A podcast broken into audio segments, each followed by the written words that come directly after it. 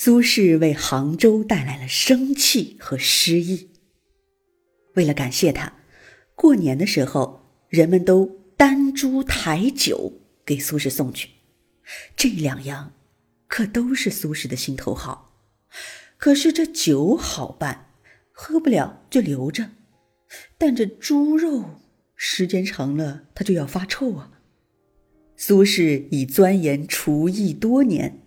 这点事还是难不倒他的，于是他把猪肉切成方块，烧得红红酥酥的，按照书郡西湖的花名册给每家每户送过去。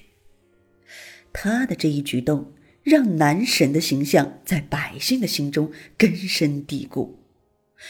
人们给这道菜起名为什么呢？对，东坡肉。从此啊。杭帮菜里又多了一道头牌。苏轼一生啊被流放三次，而且一次比一次偏远。苏轼六十二岁那年，他乘着一叶扁舟来到了他此生到过的最远的地方——海南儋州，也就是今天的海南儋县。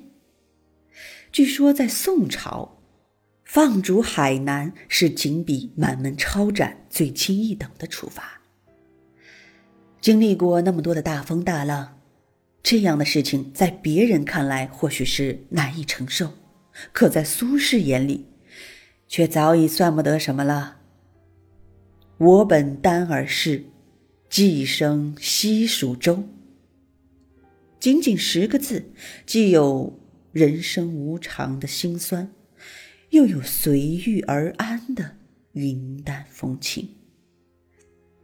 到了海南后，当地州守为苏轼建了一座房子，苏轼起名为载酒堂。后来他仍想发挥余热，于是便在这里办起了学堂，普及文化知识，以至于许多人不远千里来到儋州跟苏轼学习。在宋代一百多年里啊，海南呢就从来没有出过进士。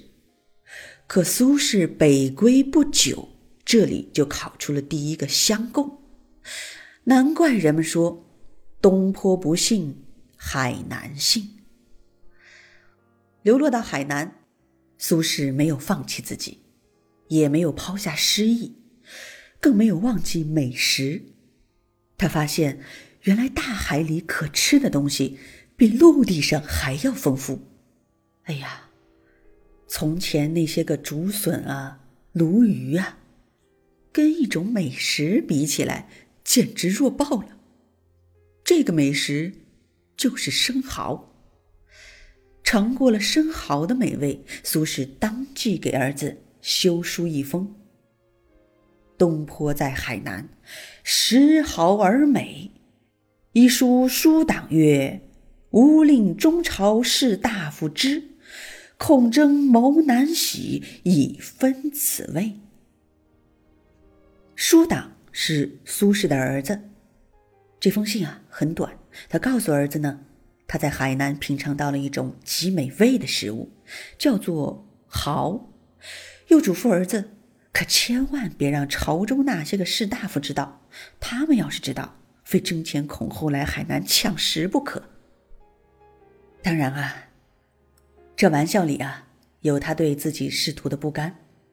不过短短九个字已经道尽沧桑，可经他的嘴说出来，又是那样的轻松，轻松的会让人发笑。